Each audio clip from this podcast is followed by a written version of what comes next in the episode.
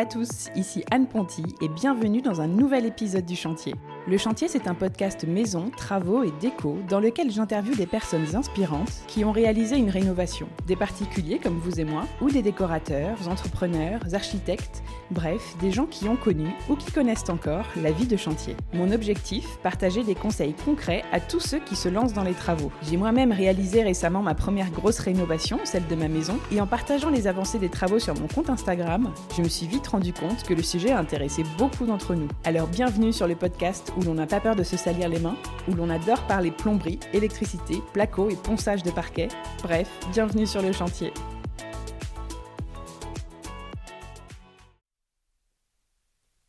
Bienvenue dans un nouvel épisode Parole de Pro, les épisodes hors série du chantier dans lesquels j'interviewe des professionnels de la rénovation et de la maison qui vous donnent des conseils d'experts sur le sujet sur lequel ils sont spécialisés. L'idée, c'est de compléter les interviews des épisodes d'histoire de rénovation avec la vision d'un pro, avec une expertise, et de vous faire découvrir des entreprises et des métiers qui, je trouve, méritent qu'on s'y intéresse d'un peu plus près. J'avais commencé cette série d'épisodes en mai 2022 par l'interview d'un agent immobilier pour démarrer par les bases quand on cherche une maison ou un appartement à acheter pour le rénover. Et la suite logique, eh bien, c'était d'aller voir un notaire pour qu'il nous explique ce qu'il se passe une fois qu'on a fait une offre d'achat et comment on est accompagné ensuite, comment le notaire prend le relais une fois que l'agent immobilier a terminé son travail. J'ai pensé aussi que ce serait intéressant d'en savoir plus sur ce métier dont on ne connaît pas toujours les tenants et les aboutissants, alors qu'on a toujours au moins à peu près une fois dans sa vie affaire à un notaire, et particulièrement si on achète un bien immobilier lors d'une acquisition, puisque c'est un passage obligé. J'ai donc voulu vous partager plus d'infos sur ce métier. Pour cela, je suis allée voir Louis, qui est notaire à Bordeaux, et je lui ai posé plein de questions et demandé plein de conseils pour être bien accompagné lors d'un achat immobilier immobilier. Alors on a parlé du rôle du notaire dans un achat, des questions à poser et des choses à vérifier avant de faire une offre sur un bien, de ses conseils pour trouver un bon notaire, de prêts bancaires, de ce qui se passe concrètement lors d'un rendez-vous de signature de compromis et d'un rendez-vous d'acte de vente, des conditions possibles de rétractation, mais aussi de transmission à ses enfants. Que vous soyez ou pas en train de chercher un bien immobilier à acheter, je suis sûre que vous allez apprendre plein de choses et découvrir des astuces dans cet épisode. En tout cas, moi ça a été le cas, mais je ne vous fais pas attendre davantage et je laisse place à ma conversation avec Louis. Bonjour Louis. Bonjour Anne. Bienvenue sur le chantier. Tu es notaire à Bordeaux, à l'étude des Trois Rives. J'avais envie de recevoir un notaire sur le podcast parce que hum, dans le tout premier épisode Parole de Pro, j'avais reçu un agent immobilier qui me l'avait conseillé.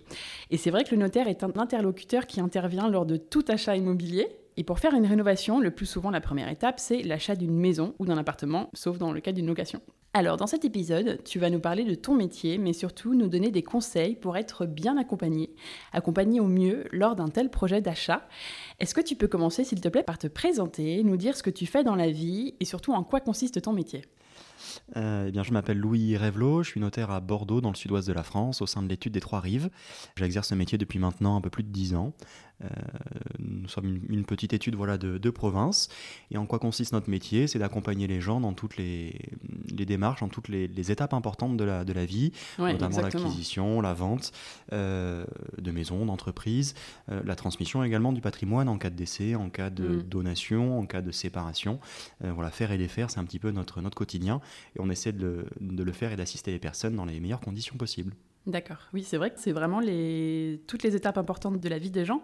Achat immobilier, vente immobilière, c'est toujours des moments importants en général. Mariage aussi, euh, succession, etc. Dans le cas de l'achat immobilier, qui va nous intéresser nous aujourd'hui, si on commence par les bases, lors d'un achat, on est obligé, entre guillemets, de passer par un notaire pour que l'achat euh, en lui-même soit effectif. Pourquoi? Alors pour, pour, le rappeler peut-être, parce que tout le monde ne, le sait peut-être pas, mais... Oui, parce qu'il y a peut-être plein de gens qui écoutent qui n'ont jamais acheté et qui, qui n'ont jamais eu affaire à un notaire. Tout à fait, je comprends. Y a, on, a, on, a, beaucoup de clients voilà, primo, primo accédants, mais pour le rappeler, le notaire, c'est ce qu'on appelle un officier ministériel, donc c'est quelque part un, représentant de l'État. Et à ce titre, c'est lui et lui seul, euh, le notaire, qui a accès à ce qu'on appelle le fichier immobilier. Le fichier immobilier, c'est ce qui permet d'enregistrer les, différents, les différents propriétaires euh, de chacun des biens sur le territoire français. Donc quand on veut acheter une maison, on est obligé de conclure un contrat et le contrat doit avoir la forme notariée pour pouvoir ensuite être publié euh, au fichier immobilier et être officiellement propriétaire vis-à-vis eh bien, des tiers, c'est-à-dire l'administration, l'État français, euh, tout, ce qui va, tout ce qui va de pair. D'accord. Et quelles sont les obligations et le rôle du notaire lors d'un achat immobilier? Alors les obligations du notaire, elles sont tellement nombreuses qu'on n'aurait pas le temps même en toute une après-midi d'en discuter ensemble. Donc on va peut-être plutôt s'intéresser voilà, au, rôle particulier du notaire quand on est euh, accédant ou primo-accédant on pourrait les, résumer en trois termes euh, assister, contrôler et conseiller. Euh, le notaire va être là pour assister les clients, euh, tout d'abord dans, l'élaboration du projet, pour vérifier que ça correspond bien à leurs attentes. la localisation, on rentrera, je pense, plus en, détail là-dessus un petit peu plus loin. Contrôler également tout ce qui est réglementaire, les autorisations d'urbanisme, ce qu'il peut y avoir comme projet dans le, dans le secteur du bien qu'on envisage d'acheter. Et enfin, conseiller, parce que parfois, voilà, on peut avoir des, des projets plus ou moins, plus ou moins bancals, des autorisations qui n'ont pas été obtenues. Notre rôle, c'est mm. d'arriver à quantifier le, le, risque euh, pris par les, clients pour leur dire voilà notre point de vue, même si ce sont eux après qui, décident au final, mais leur dire voilà là on vous conseille d'y aller, de ne pas y aller. Ça nous arrive parfois tout à fait de dire aux clients là euh, n'y allez pas, on, ne le sent pas, euh, même si ça reste assez, assez rare évidemment. Ouais.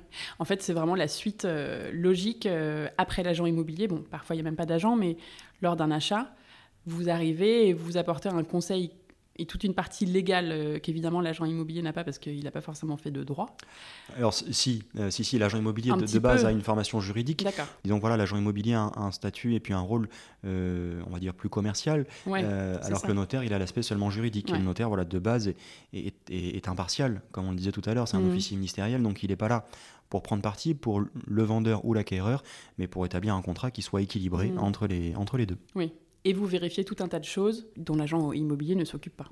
Tout à fait. Et auxquelles il n'a pas accès en plus. Tout à fait. Ok. Euh, alors, qui choisit le notaire? Est-ce que c'est l'acheteur ou le vendeur du bien immobilier? Est-ce que et est-ce que les deux peuvent avoir le même notaire ou pas? Est-ce qu'il faut absolument deux notaires différents? Alors comme, comme je le disais à l'instant, euh, le notaire n'est pas comme un avocat, il n'est pas là pour euh, défendre seulement son client, évidemment il est là pour défendre les intérêts de son client, mais pas au détriment des intérêts de l'autre partie. Donc le notaire, on a plutôt tendance à le qualifier de, de magistrat de, de l'amiable, c'est l'expression utilisée. Oui, d'accord. C'est pas chacun pour soi, c'est le but, c'est de faire que tout le monde soit content. Voilà, de, faire un contrat équilibré. C'est hmm. souvent le, terme qu'on emploie, et ça se voit d'ailleurs dans les méthodes de rémunération, parce qu'on peut avoir un seul notaire qui représente à la fois le vendeur et l'acquéreur, euh, qui sera le seul à être rémunéré, ou alors on peut tout à fait avoir deux notaires, un pour le vendeur, un pour l'acquéreur. Dans ce cas, les deux notaires en question se partageront les tâches à effectuer, et donc à ce titre-là, ils se partageront la rémunération. Ce qui signifie concrètement que si euh, ça nous rassure en tant que primo-accédant euh, d'avoir son propre notaire, un notaire différent du vendeur, il ne faut pas hésiter à le faire, ça ne coûtera pas plus cher pour autant. Alors, un achat, ça se fait en. Enfin, une acquisition immobilière, ça se fait en plusieurs étapes. Mhm. Il y a deux grandes étapes. Il y a d'abord l'étape du compromis de vente, qu'on appelle euh, sous-sein aussi. Oui, alors je te coupe, pardon, mais on pourrait presque rajouter une autre étape dans laquelle le notaire n'intervient pas du tout. C'est toute la phase euh, que tu avais abordée avec, euh, avec l'agent immobilier, avec Arnaud, qui est de ce qu'on appelle les, les, pourparlers, les visites, etc. une fois que la visite a été concluante, l'acquéreur fait une offre d'acquisition qui est acceptée par le vendeur. Et c'est à ce moment-là que le notaire euh, éventuellement entre dans la danse. Ah. Euh, et après, effectivement, il y a les, deux étapes. Donc, euh, quand on, s'apprête à faire l'offre sur le bien qu'on souhaite acheter, on peut contacter son notaire pour avoir un conseil, enfin avoir son avis sur le bien peut-être, et puis vérifier que tout est OK selon lui Tout à fait, c'est tout à fait possible, voire même à, à, recommander, bien que ça dépende des situations. Il faut garder en tête que quand on est acquéreur, on est un petit peu plus protégé en termes de conclusion du contrat. pourquoi? Parce que le droit français estime que entre un vendeur et un acquéreur, la partie la plus faible, entre guillemets, c'est l'acquéreur. Et donc, à mhm. ce titre, l'acquéreur a une faculté de rétractation. Il a la possibilité, l'acquéreur, de se désengager euh, selon certains critères. Mais le critère essentiel, c'est quand on achète un bien à usage d'habitation, on a la possibilité de se rétracter dans les 10 jours après la signature de l'avant-contrat. Mais si on, reprend un petit peu la chronologie, tu, tu le disais tout à l'heure, on fait une offre d'acquisition qui est acceptée par le vendeur. À ce moment-là, on contacte le notaire qui va prendre le relais éventuellement pour rédiger le compromis de vente, compromis, promesse, avant contrat, c'est un petit peu la même chose. Il y a différentes subtilités, mais retenons que c'est la même chose. C'est le contrat dans lequel un vendeur s'engage à vendre un bien à un mhm. acquéreur sous différentes conditions. Ce compromis peut être rédigé, euh, établi soit par l'agent immobilier, soit par le notaire. Mon conseil, c'est que si c'est l'agent immobilier qui se propose d'établir l'avant-contrat, euh, ça ne pose pas de difficulté. Les agents immobiliers savent très bien le faire, mais comme on le disait en introduction tout à l'heure, Le notaire a un aspect un petit peu plus juridique que l'agent Ouais. immobilier, donc ça peut être intéressant d'associer les qualités des deux, c'est-à-dire la réactivité de l'agent immobilier, ses compétences, mais additionner à celle du notaire, et donc demander à l'agent immobilier d'envoyer le projet d'avant-contrat, projet de compromis au notaire, pour qu'il puisse le valider, euh, et ce avant la signature. Ouais, c'est un entre-deux et au moins il y a eu deux regards euh, sur ce document. euh. Tout à fait. Ok. Euh, C'est un bon conseil. Juste pour compléter là-dessus, on disait donc on, on signe le compromis de vente donc chez le notaire ou, ou à l'agence immobilière, et on disait que l'acquéreur est un petit peu plus protégé parce qu'il pourra, dans un délai de 10 jours après la signature du compromis de vente ou de la promesse, se rétracter. Quand on dit se rétracter, c'est-à-dire revenir tout simplement sur son engagement en disant qu'il ne souhaite plus euh, donner suite. Et dans ce cas de figure, il n'y a pas de motif particulier à invoquer D'accord. et euh, il n'y a pas de coût euh, à supporter pour l'acquéreur. C'est une, voilà, une, une liberté que le- la loi accorde à l'acquéreur et seulement à l'acquéreur. Le vendeur, lui, sitôt qu'il a accepté l'offre d'achat, il est engagé, il ne peut plus faire machine arrière. Ok. Donc après le compromis, on a 10 jours quand on achète pour se rétracter sans, Sans motif à sans invoquer. motif. Si on, on détaille un petit peu plus le compromis de vente ou promesse de vente, donc c'est le, le contrat dans lequel un vendeur s'engage à vendre à un acquéreur et on prévoit ce qu'on appelle des conditions suspensives. Une condition suspensive, si on essayait de le définir en des termes plus simples, c'est un événement qui doit se réaliser pour permettre euh, la signature de l'acte de vente définitif. C'est la deuxième étape. La signature de l'acte de vente définitif, c'est là que concrètement on va payer le prix de vente euh, de l'appartement, de la maison, en échange du transfert de propriété, donc en échange de la remise des clés. Mhm. Et une des conditions suspensives qu'on voit quasi systématiquement, c'est celle d'obtention d'un emprunt. Parce que voilà, ça paraît évident aujourd'hui qu'on ne peut acheter que si on emprunte, et donc quand on signe un compromis, on prévoit une condition suspensive qui est celle d'obtenir un emprunt Auprès de la banque. auprès de la banque, tout à Et fait. du coup, il n'y a pas de délai? Si, et, et pour protéger là aussi le, le vendeur et pour équilibrer le contrat, on encadre cette condition dans, dans des limites. On va encadrer la condition d'obtention de prêt dans un montant. On va indiquer par exemple que moi, acquéreur, je m'engage à ach- acheter cette maison, prenons un chiffre, euh, une maison à 200 000 euros, je m'engage à l'acheter, j'ai besoin de faire un emprunt de 180 000 euros. Mhm. Donc le montant maximum que je vais pouvoir solliciter auprès de la banque, c'est celui que je vais indiquer dans le compromis de vente, mettons 180 000 euros. On va indiquer également, pour cantonner, pour limiter la condition, indiquer un délai. Euh, une durée plutôt de, de durée, le terme plus juste, une durée de remboursement du prêt, mettons un prêt sur 25 ans, et un taux d'intérêt maximum que je serai D'accord. prêt à accepter, mettons un taux de 3,5%. Ça signifie concrètement que je m'engage, moi, acquéreur, à, donc, à respecter ces conditions. Et dans le cas de figure, si j'obtiens un prêt bancaire de 180 000 euros sur 25 ans ou moins, à 3,5% ou moins, je m'engage à accepter l'offre que la banque me propose. D'accord. Si en revanche la banque me propose 180 000 euros sur 25 ans à 3,51%, je peux me désengager. À tout moment, même si c'est trois mois plus tard, euh, alors, on va l'encadrer aussi dans un délai, l'obtention de cette qui offre est de prêt, personnalisable qui est personnalisable, même si en général on part sur un délai de deux mois D'accord. pour obtenir l'offre de prêt. Ok, ben merci, c'est super clair. Donc, qu'est-ce qui se passe le jour du compromis, de cette signature? Est-ce que euh, déjà l'acquéreur et le vendeur sont là ou pas forcément? Et à ce moment-là, on verse euh, une somme d'argent au vendeur. Alors effectivement, le vendeur et l'acquéreur normalement sont présents dans les bureaux. Maintenant, ça peut se faire en, visio, à distance. Euh, voilà, c'est des choses auxquelles on est, on est habitué, on fait ça tous les jours, mais c'est pour autant le moment le plus important, le, le compromis de vente, parce que c'est là qu'on va s'entendre sur euh, les conditions, Oui. les délais dont on parlait tout à l'heure, et euh, sur les flux financiers. Pour répondre complètement à ta question, effectivement, l'acquéreur va verser quelque chose. Euh, quand on dit quelque chose, c'est que l'acquéreur en général verse ce qu'on appelle un dépôt de garantie ou un séquestre qui correspond à 5% du prix. Pour autant, attention, euh, ce séquestre euh, n'est pas versé directement au vendeur. Il est versé au notaire qui le conserve pendant toute la durée du contrat. D'accord. Et ce séquestre, cette somme, sera remise au vendeur lors de la signature de l'acte de vente, Oui. enfin, à l'issue, Avec tout le prix de vente. en avec fait. le solde du prix de vente, tout à fait. Est-ce que ce jour-là, il y a des, le jour du compromis, il y a des documents à fournir au notaire, j'imagine, qui vont lui servir après à établir l'acte euh, Tout à fait, même, même avant, en fait, le compromis, ça n'est que c'est l'aboutissement de la première étape. Donc, lorsqu'on va signer le compromis, il y aura eu toute une série d'éléments remis au notaire, bien, par le vendeur ou par l'agent immobilier, tout ce qui concerne notamment les diagnostics techniques qu'on va à nouveau analyser. Mais là aussi, le notaire aura un volet plutôt juridique. Il ne va pas rentrer dans le, dans concret, même si on a des, des petites alertes, mais il va surtout euh, s'attacher à vérifier que les diagnostics soient encore en cours de validité. Le notaire va également contrôler tout ce qui est important et intéressant en termes d'autorisation d'urbanisme. Quand des vendeurs, par exemple, ont fait des travaux dans la maison, euh, je sais, voilà, on parle de la- du premier achat, mais nous, notaires, on, on pense toujours à l'étape d'après, au, au moment de la revente. Oui. Et donc, on insiste un petit peu toujours quand on a des, personnes qui achètent, voilà, à voir un petit peu les travaux qui ont été faits par le passé. Parce qu'en fonction des travaux, le notaire va devoir vérifier que les autorisations d'urbanisme aient bien été obtenues. Mhm. Si elles ne l'ont pas été, voir à quand remontent les travaux. Euh, donc voir un petit peu quels sont les risques encourus par l'acquéreur d'acheter une maison qui n'a pas eu de permis de construire. Qui n'a pas eu de permis de construire, ça, peut arriver, c'est déjà arrivé, il n'y a rien d'invendable, mais il faut savoir voilà, ce à quoi on s'engage, ce qu'on risque. Euh, parfois, voilà, ça peut être le volet urbanistique, ça peut être également le volet responsabilité, mais voilà, tout, tout, le, tout le volet assurance dommage ouvrage, assurance décennale, sont des choses que nous, notaires, on va s'attacher à vérifier euh, lors de la signature là, du vous êtes vraiment dans le sujet euh, rénovation. Tout à fait.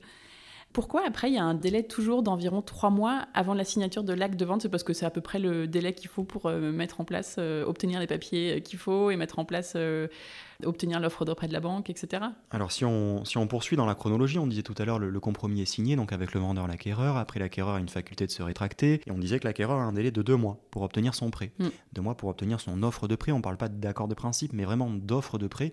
L'offre c'est le contrat qui sera émis par la banque c'est un, autre contrat entre la banque et l'acquéreur, au terme de laquelle la banque propose euh, de prêter la somme de X euh, milliers d'euros à l'acquéreur. Euh, en général, on le disait, on prévoit un délai de deux mois pour obtenir l'emprunt c'est à peu près le même délai dont le notaire a besoin pour faire son, la fin de son travail, enfin la deuxième mhm. partie de son travail de vérification. Pourquoi? Parce que le compromis de vente prévoit également d'autres euh, conditions suspensives.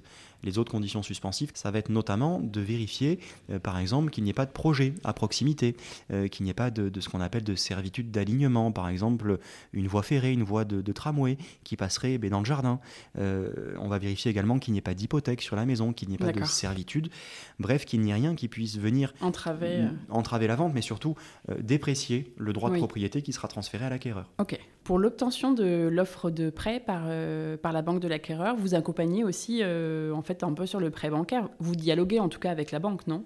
Alors on, va échanger avec la banque, mais on va se concentrer sur l'aspect sur juridique. C'est-à-dire que ce n'est pas, pas, nous qui allons négocier avec la banque de l'acquéreur. Pour autant, voilà, on peut se faire le relais, notamment si la banque voilà, souhaite prendre une hypothèque sur le bien qui est acquis. Mhm. on va pouvoir se faire le relais de, de l'acquéreur pour euh, bien calculer les, les, frais euh, de la prise de l'hypothèque. Ok. Et alors après, quelques mois plus tard, trois mois plus tard, normalement, euh, vient le moment de l'acte de vente à proprement parler Tout à fait, mais ce qu'il faut garder en tête, c'est que voilà, on a tendance à dire il y a un match aller, le, compromis de vente, un match retour, l'acte définitif, mais entre les deux, voilà, se passe beaucoup de choses. Oui, c'est ça. Parce que là, il faut continuer à communiquer, c'est ce qui est important. Quand il y a une agence immobilière c'est en général assez bien fait parce que l'agent immobilier voilà, va prendre le relais, euh, va se faire l'interlocuteur entre le vendeur et l'acquéreur pour, on va dire, solliciter l'acquéreur sur l'obtention du prêt, vérifier que le vendeur maintienne les diagnostics euh, en cours de validité. Quand il n'y a pas d'agence immobilière, ben, c'est le notaire qui va éventuellement endosser ce rôle, mais aussi les, mmh. parties. Le notaire également, quand il reçoit les documents qu'il a, qu'il a demandé aux mairies notamment pour la, la situation au niveau de l'urbanisme, s'il voit des choses particulières, va en informer l'acquéreur, en informer le vendeur. Et donc voilà, tout, tout, tout ça va, va s'orchestrer, on va dire, pendant ce délai de deux mois, deux mois et demi. Et concrètement, quand l'acquéreur a obtenu son offre de prêt, ça correspond également au moment où le, notaire a reçu tous les documents nécessaires pour rédiger l'acte de vente. Donc on propose un rendez-vous de signature, on le disait à peu près dans le délai de trois mois. Ok. Comment ça se déroule un, rendez-vous de signature de vente? Bien. Euh, en, général, ça se passe bien. On a toujours des petites, euh, des petites surprises. Euh, mais comme on disait, le, le rendez-vous, c'est que ce soit le compromis de vente ou l'acte définitif, ça n'est que l'aboutissement de tout un processus. Donc normalement... Oui, tout le travail a été fait. Voilà, tout, tout le travail a été fait. Normalement, tous les problèmes ont été traités. Oui, normalement, il n'y a pas de problème à, régler. Normalement, il n'y a pas de problème. Mais il y en a toujours. Le truc sorti de sous le chapeau au dernier moment. Ça, il y en a toujours. On le, on le vit, je ne dis pas quotidiennement, mais ça arrive. Quels sont les, les problèmes typiques qu'on peut avoir? On peut avoir des problèmes euh, dans tous les cas, c'est, enfin, souvent c'est indépendant de la volonté des, parties, mais ça peut être par exemple euh, la banque qui n'a pas fait le virement à temps, donc on n'a pas ah reçu les fonds au moment où on signe. Donc là, vu qu'on n'a pas reçu les fonds au moment où on signe, on peut pas signer, donc on est mm. obligé de reporter le rendez-vous. Euh, ça peut être également des choses assez concrètes, un dégât des eaux. On conseille toujours, ça c'est important avant de signer l'acte de vente définitif, de retourner dans la maison euh, pour ah. s'assurer qu'il n'y ait pas de, problème dans la maison, qu'il n'y ait pas de, dégâts des eaux ou autre. Et ça arrive. C'est-à-dire le matin du rendez-vous, aller voir dans la maison que tout, va bien, avec l'acheteur et le vendeur? Le vendeur, l'acheteur, l'agence immobilière, qu'ils aillent ensemble.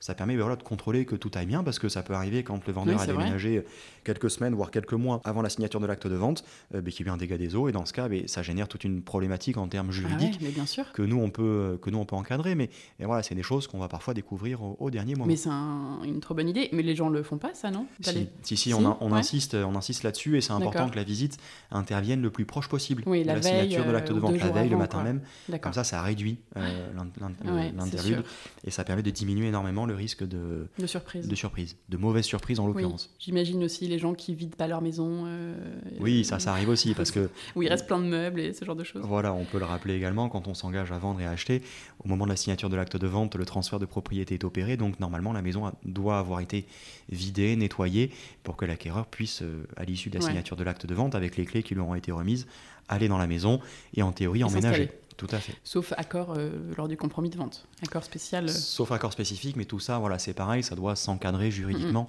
On peut pas simplement se taper dans la main, ce serait trop risqué. Euh, donc ça, voilà, il faut vraiment en parler. C'est important parce que en termes d'assurance, s'il y avait un sinistre ou autre avant ou après l'acte de vente euh, et que l'acquéreur était rentré dans les lieux plus tôt, eh bien, ça, ça va se Hmm. poser toute une série de questions que voilà, il faut savoir encadrer. Mais Ouais. en général, on, on déconseille, on préfère voilà, recommander d'attendre d'être propriétaire pour rentrer dans les, dans les lieux. Qu'est-ce qu'il se passe euh, juste après la signature La banque verse l'argent de la vente à, à l'étude notariale, du coup, qui le reverse au vendeur, c'est ça? Alors, euh, il faut que le- La banque l'a déjà versé au voilà, notaire, tout pardon. à fait, il faut le que le- virement est arrivé. Il faut qu'au moment où on signe, en fait, Ouais. le notaire, comme le on le notaire, disait, euh, elle, l'argent. voilà, le notaire est officier ministériel, donc il a Mm. une comptabilité publique qui lui permet de recevoir les fonds des clients, les fonds des banques. D'accord, il est impératif que le notaire ait reçu les fonds avant le virement. bien sûr. Donc une fois qu'on a signé Avant l'acte de vente, avant le, avant le virement évidemment, avant le rendez-vous, Et donc, c'est reversé au vendeur juste après la signature c'est reversé au vendeur tout à fait le jour même ou le lendemain de la signature. Donc après, ce sont les délais de virement bancaire, mais grosso modo, deux, trois jours après le rendez-vous, le vendeur a reçu les sous sur son compte en banque. Ok. Et tout est bien qui finit bien. Et tout est bien qui finit bien. Comment le notaire est rémunéré sur euh, ses actes de vente immobilière? Et alors, de quoi sont composés les fameux frais de notaire que tout le monde euh, connaît un peu de nom et euh, que tout le monde trouve aussi euh, souvent euh, Ah, assez élevé, alors que bon, en fait, c'est quelque chose qui est inhérent à une vente immobilière et, Tout à fait, c'est et puis inhérent. en plus, et- c'est pas. euh, C'est vrai, comme on le dit, le notaire, voilà, c'est le, le passage obligé quand on vend, quand on achète. Et donc, quand on parle de frais de notaire, on parle des frais qui correspondent à peu près à 7,5% du prix de- du prix d'achat. Quand on parle de, de maisons ou d'appartements anciens, quand on achète dans du neuf, on peut avoir des frais à taux réduit. Mais là, je ne veux peut-être pas rentrer dans le détail, c'est pas, pas nécessaire. Parce que la majorité, ce sont, ce sont des ventes de, de maisons ou d'appartements anciens. Quand on dit ancien, d'un point de vue juridique, c'est qu'ils ne sont pas euh, neufs, qui ont plus de, plus de 5 ans. D'accord. Euh, et donc, Oui. dans, ce, dans ce cas de figure, le, les, les frais, on disait 7,5%. Il y a à peu près, enfin, c'est à peu près, c'est même exactement 0,8% euh, du prix de vente qui reviennent au notaire. Donc, s'il y a un seul notaire, c'est lui qui va empocher ces 0,8%. S'ils sont deux, ça va se partager moitié-moitié. Le reste, pour arriver aux Ok. 7,5%, ce ne sont que des taxes qui reviennent au département, à l'État, à la commune, qui composent au total les, les frais de notaire. Donc, le notaire ne touche que 0,8 Tout à fait, 0,8% du prix de, du prix de la vente. Ok. Et c'est le même tarif, ça c'est important aussi de l'avoir en tête, c'est le même Quel que tarif, soit le notaire, quel que soit le notaire, quelle sur, que soit la vente, quel que soit le montant Voilà. de la vente. sur tout le territoire euh, français, Euh, métropole et hors métropole, euh, c'est le même tarif partout, donc on a tendance à dire voilà, que chez les notaires il n'y a pas de concurrence, et c'est vrai du point de vue tarifaire, parce qu'on a tous les mêmes tarifs, Mhm. il y a quelque part une concurrence inversée. Parce que si je ne suis pas content de mon notaire, je peux tout à fait euh, aller voir ailleurs. Je ne paierai pas plus cher, je ne paierai Oui. pas moins cher non plus, mais je ne paierai pas plus cher. Donc si le conseil Oui. me semble meilleur ailleurs, que je n'hésite pas à, à aller consulter un, un autre notaire. Et si on peut prendre un petit exemple, euh, si on dit j'achète une maison à, euh, je sais pas, 300 000 euros, à combien vont s'élever ces frais du coup Alors c'est les frais sur une maison à, à 300 000 euros, il faut compter à peu près 22 500 euros de frais euh, totaux, de frais globaux. Et sur ces 22 D'accord. 500 euros, comme on le disait, on aura 0,8% qui reviendront au notaire, donc euh, à peu près fait- 2400 euros qui se répartiront entre les deux notaires, moitié-moitié s'ils sont deux, et le surplus correspond à des taxes, euh, droits d'enregistrement, TVA, euh, qui reviennent donc à l'État, au département et à la commune. Ok, et donc tu disais ce sont des frais qui sont les mêmes pour tous les notaires parce que c'est fixé par la loi C'est fixé par la loi, tout à fait, c'est un, tarif, euh, c'est un tarif national. et ils sont assumés par l'acquéreur et pas par le vendeur. Tout à fait. D'accord. Est-ce que financer les frais de notaire avec son prêt bancaire, c'est possible ou est-ce que les banques euh, n'aiment pas trop faire ça euh? Alors ça, c'est possible tout à fait en théorie. Ça peut et être ça, s'est fait beaucoup montant par le passé, mais aujourd'hui, voilà, c'est de plus en plus délicat D'accord. avec la hausse des taux d'intérêt Ouais, actuellement. ouais. On a tendance, et c'est ce que les courtiers nous, nous disent également, euh, à recommander d'avoir au moins en apport ce qu'on appelle donc les frais. fameux frais de notaire, que personnellement, je préfère appeler euh, frais d'acquisition. Ok. Du coup, on a fini notre exemple d'achat immobilier. Est-ce que en dehors des rendez-vous avec un notaire lors desquels euh, il y a une signature en fait euh, d'acte, que ce soit un achat ou autre, est-ce qu'on peut prendre un rendez-vous avec son notaire pour avoir euh, des conseils, euh, voilà, que ce soit pour un achat immobilier ou pour autre chose? Tout à fait, j'ai envie de dire même, il ne faut pas hésiter à contacter les notaires, un notaire proche de chez vous, un notaire qu'on vous a recommandé, parce que le, le notaire vous, vous offre des, des consultations gratuites. Quand je dis des consultations gratuites, c'est des conseils euh, gratuits. Euh, ça se fait voilà, chez, tous les, chez tous les notaires de France, il ne Mhm. faut pas hésiter à le, à le ou à les solliciter. On, on est là pour ça également. Ok. Et oui, c'est à la différence d'un avocat, par exemple, qui va être euh, rémunéré à chaque rendez-vous qu'il fera et où il donnera des conseils également. Là, il Tout à fait. Ok. Alors, vous les notaires, vous avez du coup une expertise sur l'immobilier Mhm. et j'aimerais bien en profiter pour te demander quelques conseils sur cette partie euh, aussi. Quels conseils, par exemple, tu donnerais pour ne pas se tromper dans l'achat d'un bien immobilier? Alors c'est une question à laquelle il est difficile de répondre parce que comment ne pas se tromper dans l'achat immobilier Ça dépend de quoi on parle. Est-ce qu'on parle du prix par exemple? Faut- Là il faudrait comparer par rapport au prix du marché. Donc là le notaire effectivement quand euh, euh, il est sur un secteur sur lequel il a l'habitude de travailler, il va Mm. pouvoir bien contrôler en disant oui ça me semble cohérent, ça me semble euh, une être une fourchette basse, une fourchette basse, Du une fourchette haute. c'est bien d'avoir un notaire euh, qui est dans la ville, voire même si possible dans le quartier du bien qu'on achète. Tout Parce à fait. qu'il va hyper bien connaître les prix. Tout à fait, il va bien connaître les prix, même si ma- maintenant, aujourd'hui, le- tous les prix, toutes les transactions euh, sont entre guillemets publiques. On peut trouver sur Internet, Oui, sur, le, vrai. sur le site du gouvernement. C'est un site qui s'appelle euh, DVF, comme données valeur foncière. Le- les transactions qui sont Mhm. intervenues au cours des, je crois que c'est les 4 ou 5 dernières années. Maintenant, c'est public, donc ça permet d'avoir un ordre d'idée quand on achète un appartement dans une résidence, de voir euh, s'il y a eu d'autres appartements de la même superficie qui ont été vendus. Attention toutefois, ça reste des chiffres, donc il faut les analyser avec euh, parcimonie, on va dire Oui. ça comme ça, euh, et prendre ça avec des, voilà, avec euh, des pincettes, parce qu'il faut évidemment comparer ce qui peut être comparable. Il ne s'agirait pas de comparer le prix au mètre carré d'un appartement de 30 mètres carrés avec celui d'un appartement de 100 mètres carrés, ou d'une maison ancienne avec une maison en état quasi neuf, mais ça reste un bon, un bon guide. Ok. Quels sont les autres conseils que le notaire pourra donner Pour pas se tromper dans l'achat d'un Pour bien. pas se tromper? Ben après, voilà, ça reste très personnel. Donc, le, notaire, le notaire est là aussi pour vérifier, on le disait, tout le volet juridique, mais on va se concentrer principalement là-dessus. Après, voilà, c'est un choix assez personnel, l'achat d'une maison, l'achat d'un appartement. Donc, il faut que ça plaise euh, aux, aux acquéreurs. Et là, sauf à ce qu'on soit assez proche des acquéreurs pour les connaître assez bien, pour savoir Oui. si oui ou non ils se plairont dans tel quartier, ça, ça excède un petit peu notre, notre mission. Mais par exemple, est-ce qu'il y a des choses qu'il faut, enfin, il y a des choses qu'il faut penser à vérifier lors d'une visite euh, et avant de signer le compromis de vente? Si euh, voilà, si on n'appelle pas son notaire, euh, comment on peut hum, se débrouiller tout seul pour pas trop se tromper? Euh, ben là, voilà, ça va être des questions assez concrètes. Il y, a, il y a un volet juridique, mais, mais pas seulement. Mais ça va être des questions assez concrètes, notamment voilà, deman- demander aux vendeurs s'ils ont fait des travaux sur Ouais. la maison, dans l'appartement, on le disait tout à l'heure, Ouais. des travaux de grosses œuvres, de structure, ou des travaux qui touchent à l'aspect extérieur, parce que sitôt euh, qu'il y a ce genre de travaux, euh, ça nécessite des autorisations euh, particulières, tant au niveau de la mairie qu'au niveau des assurances des Mhm. entreprises qui sont intervenues. Ça, ça va être le, premier volet. Deuxième chose à vérifier, c'est un petit peu le conseil du, grand-père que, je vais donner, mais euh, c'est vérifier ben, l'état du gros œuvre, euh, des murs et la toiture, parce que ça reste les plus gros postes. Donc là, c'est des choses assez évidentes, et c'est important tant pour l'acquéreur que pour le vendeur.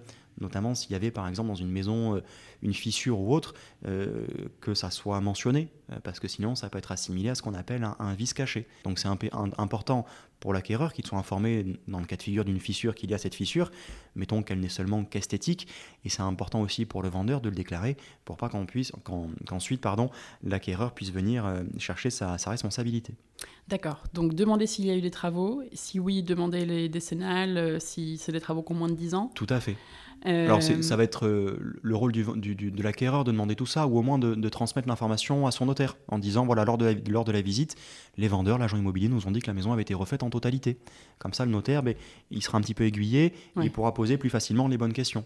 Parce que malheureusement, les actes de, vente et les compromis sont signés à l'étude. Et on ne se déplace pas dans les maisons. On aimerait bien se déplacer dans les maisons, mais malheureusement, on n'a pas le temps. Et c'est vrai que ce serait l'idéal, se déplacer dans la maison. Comme ça, ça permettrait concrètement de poser les questions les, les plus justes possibles. Oui, c'est sûr. Et après, les autres, les autres conseils, ça va être bien de, de relire, les, de, relire et d'étudier les diagnostics techniques, les diagnostics immobiliers. Euh, mais là encore, le notaire va euh, avoir des, des points d'alerte. Mais si vraiment on trouve par exemple qu'il y a des termites, qu'il y a de l'amiante dans une maison qu'on envisage d'acheter, le conseil du notaire va être de contacter le diagnostiqueur, qui est un petit peu le, technicien en la matière, qui va pouvoir renseigner utilement euh, l'acquéreur sur les risques d'acheter une maison avec des traces de passage de termites, euh, de l'amiante dans la toiture ou autre, et qui va lui permettre de quantifier vraiment le, risque éventuellement qui sera pris. Super, merci pour ces conseils. Est-ce que tu en as d'autres pour euh, alors, trouver un bon notaire, entre guillemets, mais comme dans tous les métiers, j'imagine qu'il y a des, bons notaires et des, personnes qui accompagnent peut-être un petit peu moins bien. C'est quoi euh, tes conseils pour trouver le bon notaire pour se faire accompagner dans son projet? Est-ce que c'est bien, j'imagine, euh, de le faire sur recommandation, de demander autour de soi si ses amis connaissent un bon notaire? Quelles sont les choses à vérifier peut-être sur son notaire? En un mot, comment savoir si un notaire est, bon? Alors un, bon notaire, déjà, il faut savoir que c'est un notaire voilà, qui, qui plaira au-delà de l'aspect du juridique, qui plaira en termes humains euh, à, la personne qu'il a en face de lui. Euh, ça, c'est quelque part euh, très important à mon sens. Et ensuite, comment avoir un bon notaire? Nous, on le voit, les, les clients qui, sont les, nôtres à l'étude, ce sont des clients qu'on a eus par, par recommandation. Donc, comment trouver un bon notaire? En en parlant autour de soi, mhm. euh, savoir voilà, dans, nos amis, dans nos proches, dans notre famille, qui a été satisfait du conseil de son notaire, qui s'est mis à sa portée, qui a eu des mots assez clairs. Et en général, c'est comme ça qu'on trouve les, les, bons pas notaires. évident. Ouais. Et souvent, euh, ce qui revient, c'est qu'on ne comprend pas forcément eh le vocabulaire juridique ou des choses comme ça. Et il ne faut pas hésiter, d'ailleurs, voilà, quand on, quand, on contacte son notaire, si à un moment donné on ne comprend pas, à le lui dire. Le hmm. notaire, il est censé être accessible, il est censé être euh, suffisamment clair pour qu'on comprenne. Moi, je sais que personnellement, quand j'ai des primo-accédants euh, dans mon bureau, je leur dis évidemment que ça va bien se passer, et ça se passe toujours très bien, mais je leur dis la seule chose pour laquelle je pourrais me vexer, c'est si au bout d'une heure, ils me disent qu'ils n'ont rien compris. Je leur dis surtout, voilà, si à un moment donné, il y a quelque chose qui ne vous semble pas clair, qui, sur lequel on passerait trop vite, ou au contraire des choses que euh, vous souhaiteriez qu'on, sur lesquelles on accélère, vous me le dites, et puis hmm. on est là pour se mettre euh, au niveau, on est là pour, pour les clients. Ok. Une fois qu'on a acheté un bien et qu'on devient propriétaire, c'est important, de, c'est important de penser à ce que ce bien deviendra s'il nous arrive quelque chose. Alors on change un peu de sujet, mais je trouvais ça intéressant d'en parler aussi euh, avec toi aujourd'hui parce que c'est aussi une partie de ton métier. Quels sont tes conseils sur ce sujet, même s'il y a plusieurs euh, cas de figure en fait selon les situations personnelles de chacun? Mais par exemple, on peut prendre peut-être plusieurs exemples. Si on prend euh, une personne célibataire qui n'a pas d'enfant, à qui va le bien immobilier dans ce cas, en cas de décès euh? Alors en, cas de décès, si j'achète une maison ou un appartement et que je n'ai pas d'enfant, on a toujours la loi qui prévoit quelque chose et on peut aménager ensuite la loi dans ce cas de figure, si j'achète une maison sans enfant, euh, alors que je n'ai pas d'enfant, pardon, euh, en, cas de, cas de décès, la maison reviendra à mes héritiers qui sont, euh, mettons aujourd'hui, mes parents et mes frères et sœurs.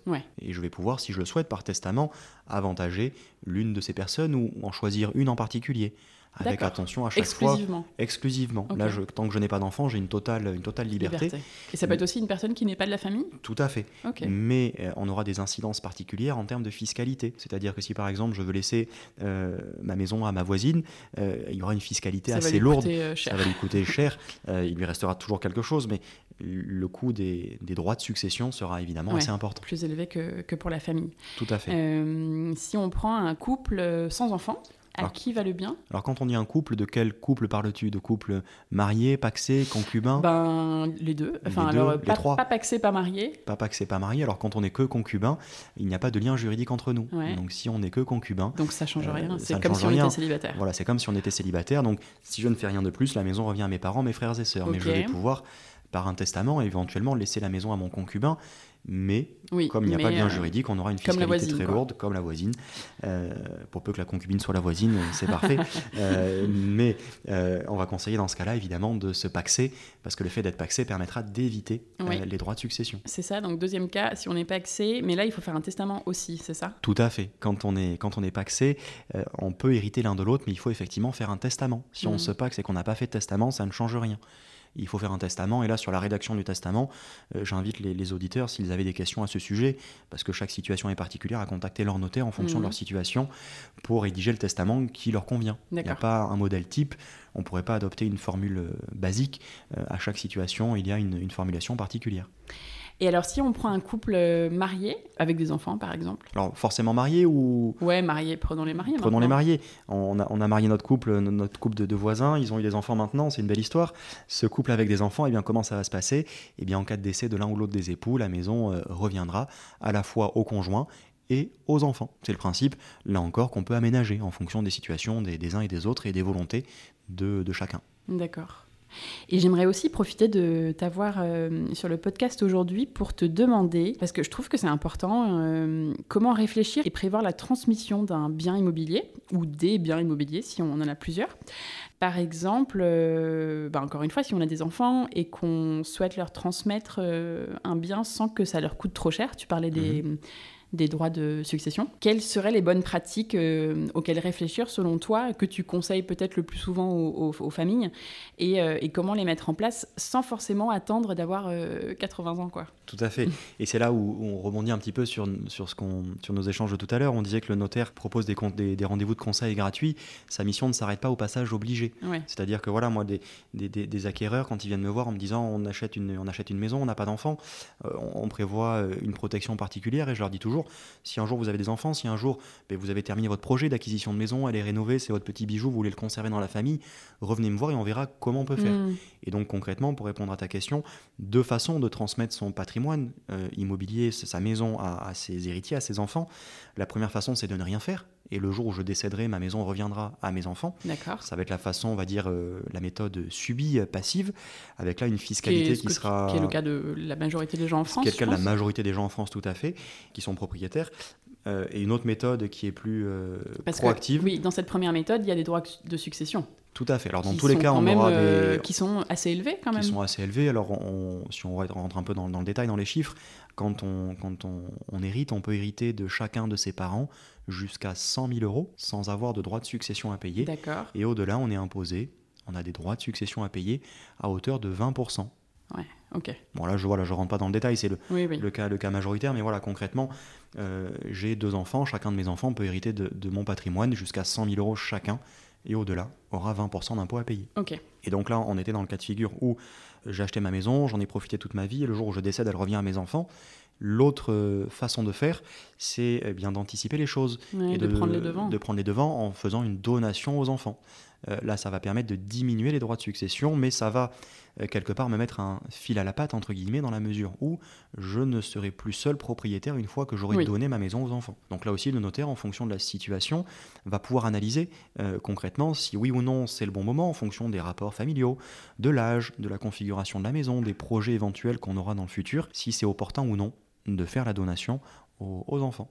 Ok, euh, ben super, merci beaucoup pour euh, tous ces conseils. J'ai quelques petites questions euh, pour toi encore. Est-ce que tu as une anecdote rigolote à, me raconter que tu aurais connue dans ton métier? Alors une anecdote, oui, je, je réfléchis, j'en aurais peut-être... Tu dois en avoir quelques-unes. J'en ai quelques-unes, mais là qui me viennent à l'esprit, j'en ai, j'en ai deux. Une qui s'est passée dans dans, les bureaux à l'étude et, une à l'extérieur. Euh, l'anecdote, donc l'anecdote rigolote qui s'est passée dans les bureaux à l'étude, depuis quelques années maintenant, on, projette les actes à l'écran, donc comme ça tout le monde peut suivre euh, le document qui va être signé sur un écran de télévision dans le bureau. C'est la signature électronique, il n'y a plus de papier, c'est ça Il n'y a plus de papier, donc on regarde tout ça à l'écran, et lors d'un compromis de vente, en rigolant, je dis à, à l'acquéreur qui était un un monsieur d'une cinquantaine d'années, très sympa, qu'aujourd'hui il était célèbre parce qu'il passait à la télé, euh, que c'était maintenant un petit peu comme au cinéma chez le notaire. Donc le rendez-vous s'était très bien passé et trois mois plus tard, il est arrivé euh, un petit quart d'heure en avance. Il m'a demandé de s'installer un, petit peu avant dans le bureau. Euh, il s'est installé dans le bureau et puis quand je suis arrivé, il avait installé un saladier et puis une machine à popcorn. Et euh, on, a, commencé le rendez-vous. Il m'avait mis un, bol de popcorn et tous les clients ont pu boulotter des popcorn. Euh, moi, j'ai essayé de, lire l'acte avec, avec des popcorn dans la bouche, mais je te mets au défi de le faire, euh, c'était pas possible. Donc voilà, comme quoi le notaire voilà, peut, être, peut être sérieux. clients ont de l'humour. Il peut y avoir un côté un petit peu austère quand on va chez le notaire, mais en général, ça Ouais. se passe bien avec, euh, avec un, un petit peu d'humour comme, euh, comme ce monsieur-là. La deuxième anecdote, c'était un couple de, couple de clients avec lequel j'avais sympathisé, qui avait acheté un premier appartement dans une copropriété, puis un deuxième. Et voilà, on avait bien, on avait bien accroché, on avait rigolé là aussi pendant les, pendant les rendez-vous. Et donc, ils m'avaient invité à, à prendre l'apéritif chez eux. Et euh, en allant chez eux, je leur demande voilà, s'ils se plaisent toujours autant dans, leur appartement, s'ils n'envisagent pas d'en acheter un troisième, euh, en, rigolant là aussi. Et ils me disent que bah, ils ont un petit peu revu leur projet euh, en faisant une drôle de tête. Et je leur demande voilà pourquoi est-ce qu'ils revoient un petit peu leur projet? Parce que la copropriété avait l'air assez assez sympa, un petit immeuble dans le centre-ville, pas très loin des, des commerces. Ils m'expliquent à ce moment-là que depuis une quinzaine de jours maintenant. Ils ont euh, découvert qu'il y avait un, un trafic, euh, un, un dealer concrètement à côté de chez eux, euh, qui trafiquait avec tout un système de, de guetteurs sur les toitures avant que la, la police n'arrive. Donc là, voilà, je, je faisais un petit peu gloops et je comprenais qu'ils revoyaient leur projet, d'autant qu'ils m'ont expliqué voilà, leur dernière mésaventure quelques, quelques jours auparavant. Ils m'indiquent que voilà, ils entendaient euh, euh, leurs voisins se, se disputer et euh, les voisins en question voilà, se, se disputant. Alors c'était le, le voisin, sans doute le, le dealer et peut-être un de ses clients. la situation commençait vraiment à s'envenimer à tel point qu'ils ont compris à un moment donné que l'un des deux protagonistes, leur voisin ou, son client, il ne savait pas, a fini par sortir un, un pistolet. Euh, a fini un pistolet. Ah, ça- il y a eu des coups de feu. Alors ils n'ont pas, ils ont pas eu de coup de feu, mal- heureusement, Ah, heureusement pour eux, ah ouais, mais ils m'ont expliqué voilà la situation. Ils se sont précipités sous le canapé pour se, se planquer le temps Parce que, que ça se c'était en calme. face, l'appart en face. Parce que c'était l'appartement qui donnait sur, sur le même palier qu'eux. Ah ouais, Euh, sympa. donc à ce moment-là, ils m'ont dit voilà, que non, euh, ils n'envisageaient pas d'acheter un troisième appartement dans, Mais la, alors, dans la résidence. comment éviter Enfin, on peut pas éviter ce genre de. hum, Alors là, en l'occurrence, c'était vraiment. euh, alors c'est un cas, c'est un cas marginal. Hein, je crois pas que ça arrive très souvent. Mais Oui. comment l'évitant en se, en se rendant sur place, euh, Ouais. on va dire avant la signature, avant le compromis, à toute heure du jour et de la nuit, pour Oui. vérifier un petit peu l'environnement. Et là, moi, c'est un de mes conseils souvent Ça, que, je, que je donne, surtout sur des personnes qui ne connaissent pas euh, le quartier Mm. dans lequel elles vont aller habiter. Je leur dis, bah, écoutez, renseignez-vous. Si vous avez des amis ou si vous ne connaissez pas, allez-y. euh, en pleine journée, le soir, avant de dîner, après hum, dîner, le ouais, matin tôt. Y aller vers 23h. Voilà, pour, pour voir un peu l'environnement. Vers minuit, euh, vers, vers 6h du mat, enfin, très Voilà. tôt. Ouais, Parce vrai. que nous, notaires, on va s'attacher à vérifier justement la, la situation juridique de l'appartement, de la maison, de la copropriété, tout ce qui pourrait impacter directement la maison. Ouais, Mais la vie à toute voilà. heure de la journée, ça vous êtes la pas au vie aux quoi. alentours, ça, nous, on n'est pas, on n'est pas au courant. Ouais. Euh, même si voilà, il y, a- il y a des notions de troubles du voisinage qui peuvent rentrer en ligne de compte, mais euh, voilà, ça peut être des choses assez, assez Mm. concrètes. Eh ben, très bonne anecdote. Est-ce qu'il y a un moment de ta carrière particulier où tu as trouvé que ton métier avait le plus de sens? Alors, j'ai l'impression, enfin, euh, je tâche et j'ai l'impression tous les jours que, que mon métier a du sens dans la mesure où on a affaire à différents types de, de personnes, des personnes qui viennent nous voir, on le disait, pour des acquisitions de tout type de budget, des personnes qui nous viennent, euh, enfin, qui viennent nous voir pour des situations heureuses de transmission de d'entreprises, de, de, de maisons, d'immobilier, mais aussi parfois voilà des, des cas Plus euh, plus tristes de, de séparation, de divorce, de décès. Euh, et parfois, voilà, on essaie d'anticiper justement les, les mauvais moments. Et moment de ma carrière euh, récemment où j'ai vraiment trouvé que mon métier avait du sens, c'est quand euh, une dame m'a appelé en m'expliquant qu'elle avait eu un enfant avec un monsieur et que à l'époque euh, ils étaient un petit peu un petit peu brouillés lors de la naissance de l'enfant et que donc le, le père n'avait pas reconnu l'enfant. Mhm. Et le père en question était hospitalisé au moment où elle m'appelait et il fallait en urgence aller recueillir son consentement euh, pour établir la filiation entre le père et l'enfant euh, pour que Ah. juridiquement ça soit traduit. Et là, voilà, dans ces, dans ces cas-là, on, on essaie de, de s'organiser, on laisse tomber les rendez-vous qu'on peut avoir en cours euh, parce que ce sont des cas d'urgence. Et là, je trouvais vraiment que c'était un, un beau moment parce que ça permettait, nous, notaires, qui ne sommes que des, que des juristes, euh, de permettre, euh, pas de refonder, mais de, Bah, de, de- boucler de- un peu la boucle, de boucler la boucle et de, de réparer ce qui n'a pas été fait voilà, plus tôt, de réparer ce qui n'a pas et été fait. J'allais- puisse... euh, et, j'allais employer une, une métaphore de, rénovation, de mettre un peu de ciment sur le, sur le parpaing. De dire que voilà, de, cette Ouais. façon, la famille était un petit peu plus. Enfin, elle était vraiment scellée, la famille était Ouais, recomposée. c'est ça. Euh, et là, oui, c'était. Avant le décès du papa. Avant le décès du papa. Oui, j'imagine que ces moments-là ne sont pas les... C'est pas les sont plus pas faciles. les plus faciles, mais hum, c'est une partie de votre métier qui est assez, euh, qui doit être très émouvante aussi euh, au quotidien Tout à fait. quand, quand, Quand on y est les, confronté. quand vous les rencontrez. Quel conseil, pour finir, tu donnerais à quelqu'un qui se lance dans un projet d'achat et de rénovation, de façon générale? De façon générale, je dirais à la personne de, de bien réfléchir à la, à la, à la globalité du projet. Quand je dis la Mhm. globalité du projet, pour moi, un bon projet, c'est un projet déjà qui se prépare en amont, en ayant rencontré le banquier, le courtier avant de faire une offre. Euh, et également, quand on a fait une offre, quand on a visité une maison, qui plus est une maison qui nécessite des travaux euh, plus ou moins lourds, et bien d'avoir, euh, si possible, une, une idée la plus précise possible du, du budget, euh, du budget prévu, avoir verrouillé tout ça, parce que il n'y a rien de pire que même pour nous, notaires, d'avoir des gens qui reviennent nous voir quelques temps après leur acquisition en disant mais voilà, on a eu les yeux plus gros que la tête, euh, plus gros que le ventre, pardon, et euh, on peut pas, on peut pas donner suite au projet. euh, on est obligé de revendre la maison. Ça, Ouais. c'est un petit peu un, un- un échec. Donc j'ai tendance, voilà, à, à conseiller aux clients qu'on peut avoir sur ces sujets-là de, de réfléchir à la, à la globalité du projet. Et c'est pareil, on a parlé tout à l'heure des conditions suspensives d'obtention Oui. de prêt. On peut également, quand on a des, des projets de rénovation lourds, rajouter une condition suspensive d'obtention d'un permis ou d'une déclaration Bien de sûr, travaux. oui. Ça, c'est important. On C'est l'a pas, on l'a Mm. pas plus abordé que ça. Et, et pour autant, c'est important. Pour une surélévation, par exemple, Tout à fait. faut un permis de construire. Tout à fait. Voilà, et là, on peut dire que si on l'a pas, on n'achète pas. voilà, ça va être vraiment la, la question qu'on va se poser. C'est est-ce que vous achetez cette maison même si vous n'avez pas l'autorisation de la surélever Oui, non.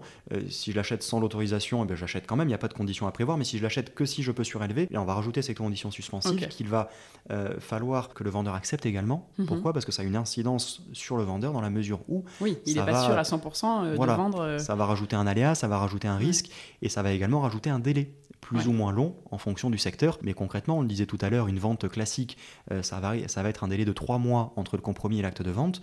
Une vente euh, dans un centre-ville ou pas d'ailleurs, avec une condition d'obtention d'un permis de construire définitif, on va être sur un délai plutôt de 8 à 9 mois. Ah ouais. Donc ça rallonge énormément en termes de budget, d'organisation. Donc là euh, Oui. aussi, le notaire a un rôle à jouer pour, pour conseiller à ce niveau-là. Ok. Comment est-ce que tu vois le métier de notaire à l'avenir? Le métier de notaire à l'avenir, je le vois euh, peut-être déjà de plus en plus digitalisé. Euh, on Ouais. a pris un beau virage là, il y a, il y a Avec quelques, années maintenant, voilà, avec le Covid, avec les, les rendez-vous à distance, les signatures électroniques, euh, la facilité d'accès aussi aux bases de données par rapport au prix de vente des maisons dans, dans différents Oui, avec, secteurs. avec le site dont tu parlais avec tout à le site l'heure. dont je parlais, par voilà, il y en a, il y en a d'autres également. Donc je le vois voilà, de plus en plus digitalisé Transparent. transparent et, et le notaire voilà, a vraiment un rôle à jouer parce que la matière juridique est de plus en plus complexe. On en parlait tout à l'heure avec les diagnostics techniques, il y en a de plus en plus. Euh, il y a quelques années, il y en avait 4 ou 5, maintenant on est peut-être sur 7, 8, 9 Ah ouais. diagnostics techniques avec aujourd'hui des vrais enjeux par rapport notamment à la performance énergétique. Ouais. Euh, et donc le notaire voilà, a vraiment un rôle à jouer pour pouvoir, euh, on va dire, faire le tri dans tout ça Mm. et, et insister vraiment sur ce qui est important. Ok, c'est hyper intéressant. Merci beaucoup. J'ai encore cinq petites questions rapides pour toi avant la fin de cet épisode. Maison ou appartement? Maison, Notaire ou avocat notaire. Question facile. Euh, Mais ça agent- n'est- ça n'est pas incompatible, notaire et avocat. oui, Il faut cumuler si on peut, enfin si on a besoin les deux, les deux compétences, et je pense travailler de, de concert. Agent immobilier ou achat en direct Agent immobilier, parce que l'agent immobilier voilà, aura, aura une véritable expertise, il pourra faciliter la tâche également du notaire, c'est important, Ouais. parce qu'un bon dossier bien préparé par un agent immobilier, pour le notaire, normalement, c'est facile, Hmm. beaucoup plus facile, alors qu'un achat en direct avec un vendeur, par exemple, qui a fait des travaux, sans autorisation, qui n'a rien demandé à personne, Oui, alors, qui a un petit peu de mal à, à- à- à se, à se confier, euh, ça va être beaucoup plus compliqué pour le Mhm. notaire. Alors que si on est deux, euh, que l'agent immobilier est déjà passé par là, et il nous aura énormément facilité la tâche. D'accord. Avec ou sans architecte? Alors architecte ou, ou maître d'œuvre, on pourrait mettre les deux, mais je, je, je conseille dans tous les cas d'avoir un architecte ou un maître d'œuvre quand on a un projet de rénovation. Euh, c'est important parce que, euh, sauf être extrêmement bricoleur ou être de la partie, mais quand on ne l'est pas, je pense vraiment euh, que l'architecte a une plus-value à, à apporter au projet Hmm. et permet là aussi de cadrer les choses, notamment financièrement, pour éviter les mauvaises surprises. Qui aimerais-tu entendre dans ce podcast? Alors que ce soit euh, pour un épisode de- d'histoire de, rénovation ou au contraire un épisode comme celui-ci sur un métier ou, ou une entreprise euh, qui touche à la rénovation. Alors, j'ai pas de, de personne en particulier, mais euh, comme on, on en parlait tout à l'heure, je pense que le, le vrai sujet aujourd'hui, c'est la performance énergétique. Et je pense que ce serait intéressant d'avoir une personne, euh, ingénieur euh, ou autre, qui nous renseigne là-dessus, Mhm. sur les possibilités d'isolation ou autre des maisons actuelles, des maisons anciennes, et les perspectives d'évolution, notamment de la réglementation, parce qu'on voit que c'est la tendance.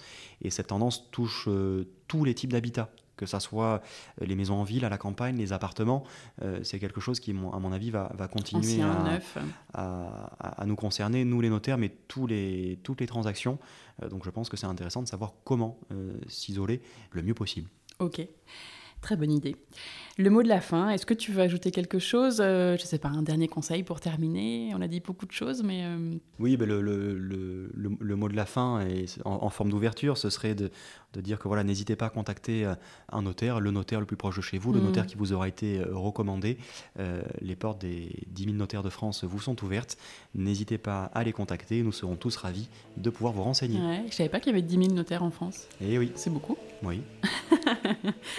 bon, merci beaucoup euh, Louis, merci à toi pour, euh, pour tes conseils et pour ton temps. C'était hyper intéressant et je pense que ça va permettre aux, auditeurs de bien comprendre euh, le rôle du notaire et votre métier aussi, qu'on connaît pas forcément très bien quand on n'a jamais acheté ou eu affaire encore à un notaire.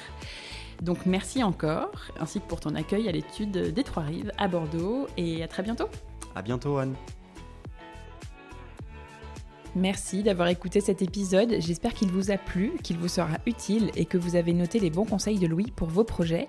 Pensez à vous abonner au podcast sur votre application d'écoute pour ne pas rater les prochains épisodes, à parler du chantier à vos amis qui se lancent dans une rénovation et à qui il pourra peut-être servir, à nous suivre sur Instagram, le chantier podcast, où on vous partage des photos avant-après des rénovations de nos épisodes. Et surtout, si vous avez encore deux petites minutes à me consacrer, notez le podcast avec 5 étoiles sur l'application Apple Podcast sur iPhone et laissez votre avis en quelques mots, ça m'aide énormément à le faire connaître.